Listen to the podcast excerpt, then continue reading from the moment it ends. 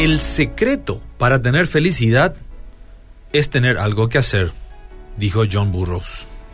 Todos vamos en búsqueda de la felicidad en las cosas que emprendemos. Eso es totalmente inherente al ser humano. Así también cuando los esfuerzos no dan el resultado anhelado, pronto nos desanimamos. Arrancamos con entusiasmo el desafío, dedicamos importantes horas de nuestro tiempo para lograrlo. Movilizamos personas, finanzas y un sinnúmero de acciones en pos del logro. Mas cuando los resultados no parecen corresponder al enorme esfuerzo invertido, nos desmotivamos. Vivimos bajo constante presión a medir nuestros éxitos en términos de números. Esto se traslada también al noble trabajo que tenemos los cristianos de compartir el mensaje de salvación con otros. ¿Cuántas veces nos hemos visto envueltos en promover seminarios, conferencias, artículos y libros, testimonios de superpastores y evangelistas al frente de iglesias numerosas?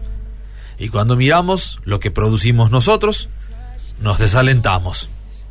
¿Sabías que un reconocido investigador afirma que el 98% de las congregaciones alrededor del mundo reúnen un promedio de 80 a 150 personas nada más?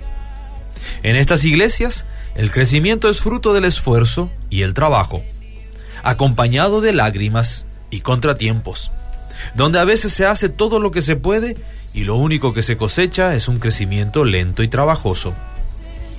Aquí se hace necesario un nuevo enfoque. Recordemos las palabras de Jesús en su parábola de la oveja perdida.